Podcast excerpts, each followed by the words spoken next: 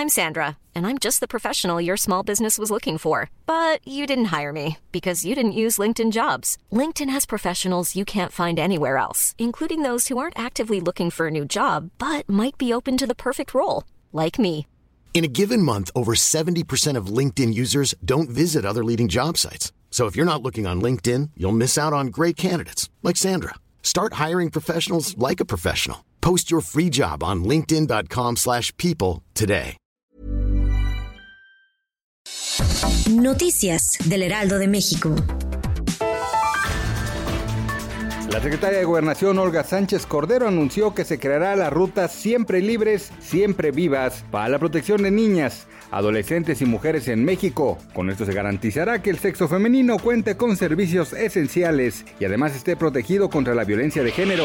El presidente electo de Estados Unidos, Joe Biden, aterrizó este martes en la base aérea militar de Andrews, en las afueras de Washington, para prepararse para la toma de posesión a su cargo el día de mañana. En las próximas horas, Donald Trump dejará la Casa Blanca. Un juez de control dictó auto de vinculación a proceso en contra de José Luis Aldrillet por su probable participación en los delitos de violación y corrupción agravados en contra de Fátima, una niña de 12 años de edad que fue agredida en Xochimilco.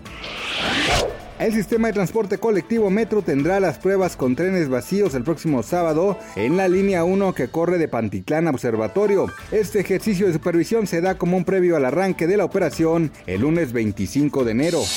Noticias del Heraldo de México.